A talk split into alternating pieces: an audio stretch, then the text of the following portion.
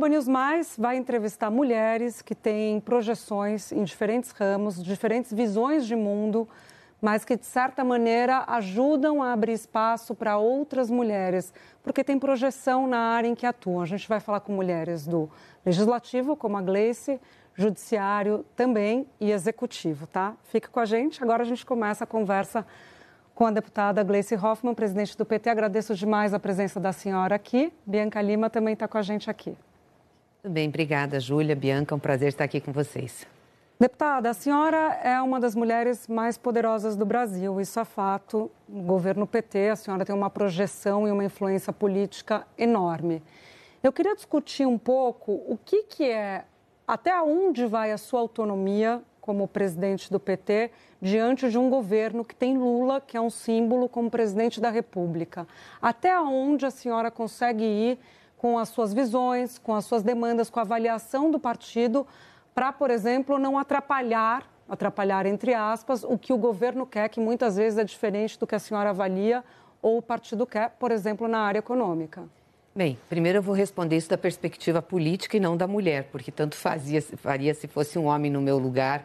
Enfim, é, é, essa relação partido-governo é uma relação é, que precisa, claro, de todo cuidado. O PT é o maior partido da base do, do, governo do presidente Lula, é o partido do presidente. Né? Então, nós somos extremamente responsáveis por esse governo. E a nossa missão, a nossa função é defendê-lo e defender o presidente Lula. Então, isso é muito claro para nós, não temos dúvidas sobre isso. Obviamente que nós estamos dentro de uma coalizão de governo.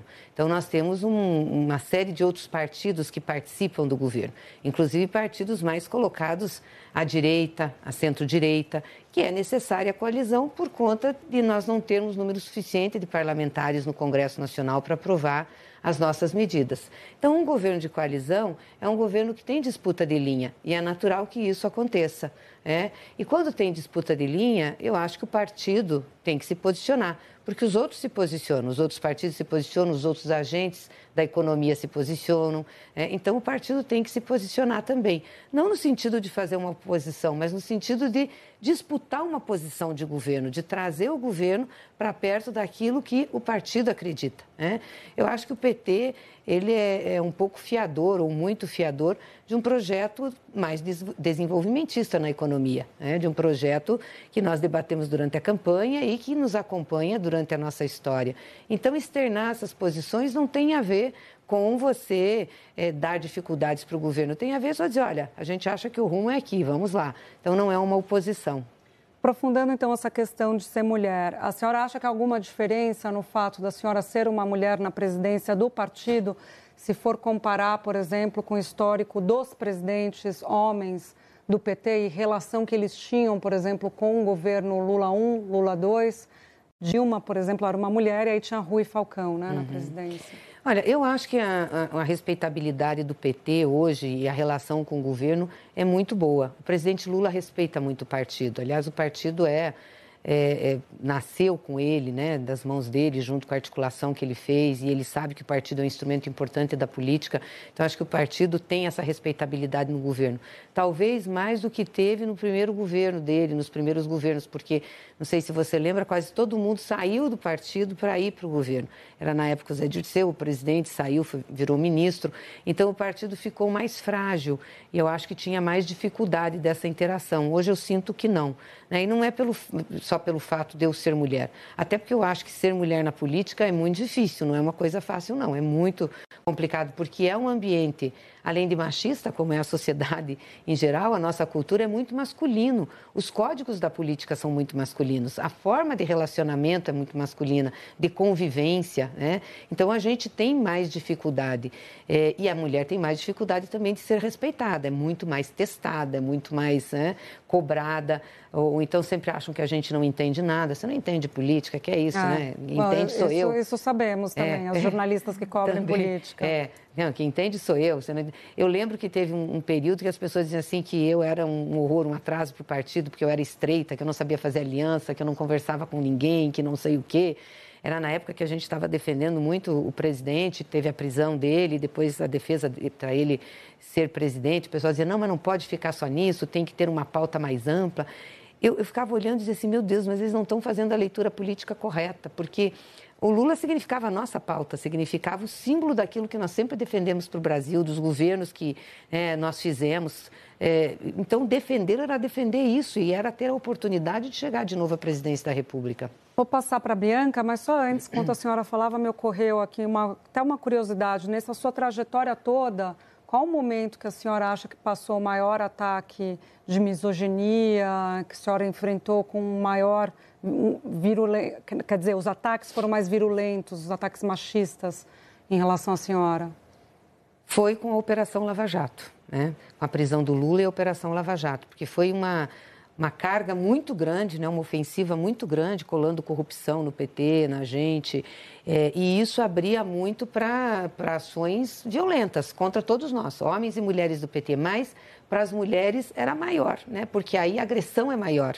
Então, é, é agressão né, de, de, desconstrução, ataques à questão sexual. Era, isso foi muito difícil. Então, foi nesse período, sim, que eu tive mais dificuldades. E também foi o período onde eu tive mais dificuldades na política, porque as pessoas achavam que eu tinha que ter outra postura na condução do partido.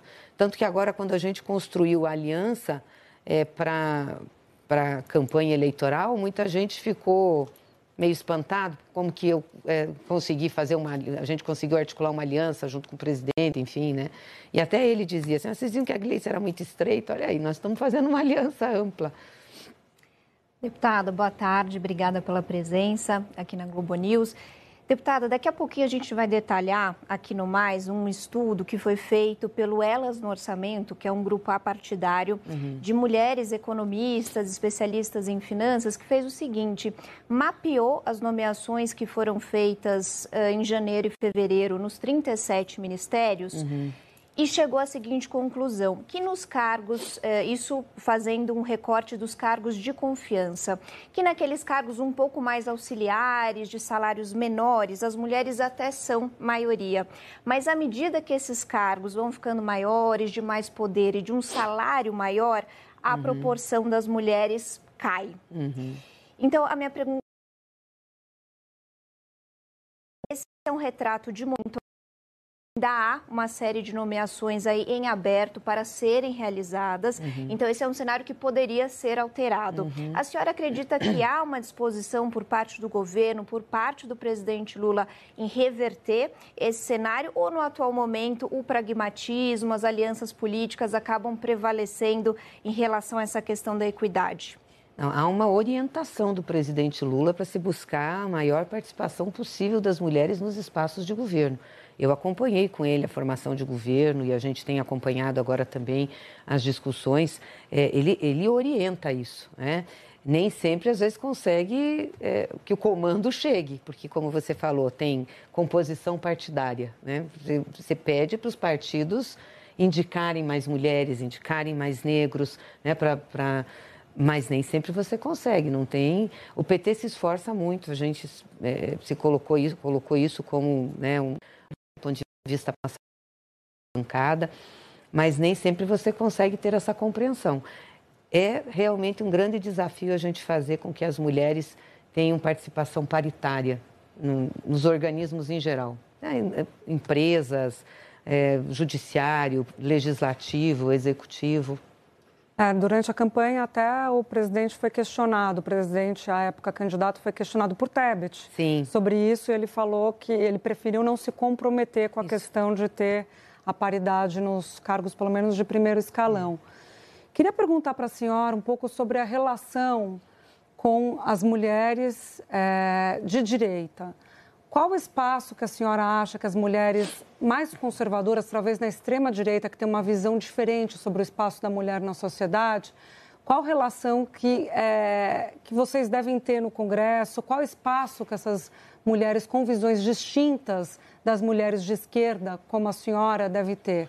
Porque o que eu quero dizer com isso é o seguinte, que a pauta que essas mulheres defendem não uhum. é a mesma pauta que a esquerda defende, uhum. mas ainda assim são mulheres. Uhum. E elas devem ocupar esses espaços também por si só, por serem mulheres. É um pouco esse o raciocínio que eu queria uhum. que a senhora desenvolvesse. Não, claro que eu preferia que a gente tivesse mais mulheres de esquerda com a nossa posição. Então temos que investir para que a gente tenha mais quadros femininos na esquerda, tenha mais de mais condições para essas mulheres disputarem as eleições. Mas nós vivemos numa sociedade plural de ideias, aliás, com uma grande base conservadora no Brasil. Se pegar o Congresso Nacional hoje, ele é majoritariamente conservador. O presidente Lula ganhou a eleição, mas o Congresso é conservador. É óbvio que, então, você tem também mulheres conservadoras, né? É... Agora, a gente procura conviver e procura ver que pautas a gente pode juntas fazer, né? Por exemplo, os espaços na casa, discussão sobre trabalho, discussão sobre respeito. Então, eu acho que tem algumas pautas que, mesmo com mulheres conservadoras de direita, a gente consegue tocar, né? Talvez com aquelas mais radicais, não. A dos absorventes, se eu não me engano, a discussão no governo anterior, Bolsonaro teve uma unidade de esforços Isso, ali. Teve, teve uma unidade de votos. Porque é também uma, uma situação que todas reconhecem como necessária, né? Você uhum. ter um, uma resposta a isso. Então, tem questões que a gente consegue consegue tocar junto. Claro que tem gente mais radical, digamos assim, de uma base bolsonarista mais radical. Já vi posições de mulheres lá dessa base que são machistas, né? Pensam com a cabeça de homem. Aí fica mais difícil de você trabalhar, mas é a realidade da sociedade que nós vivemos.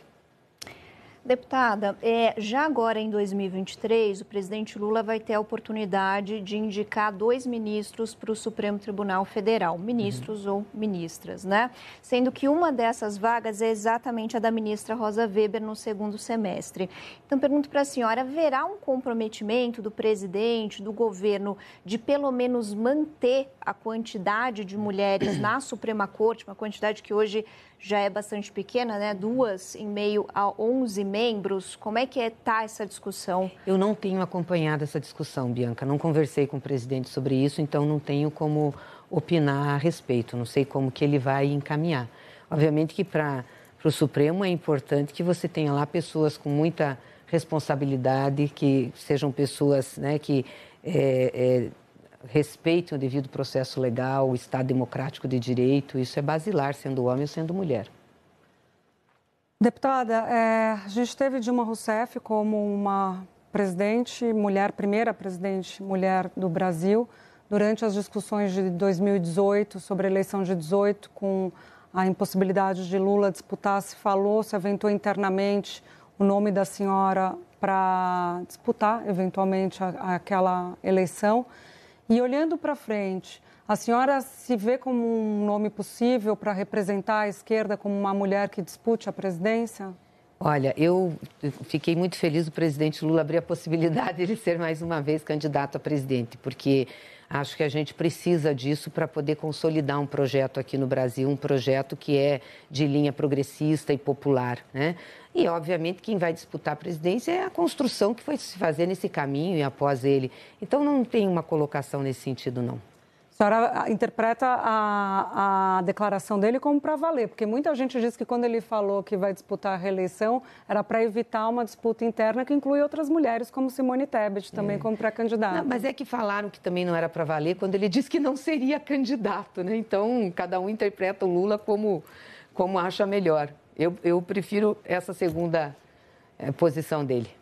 Tá ótimo. Agradeço demais a gente poder conversar sobre esses assuntos. Até a próxima, deputada. Obrigada. Obrigada.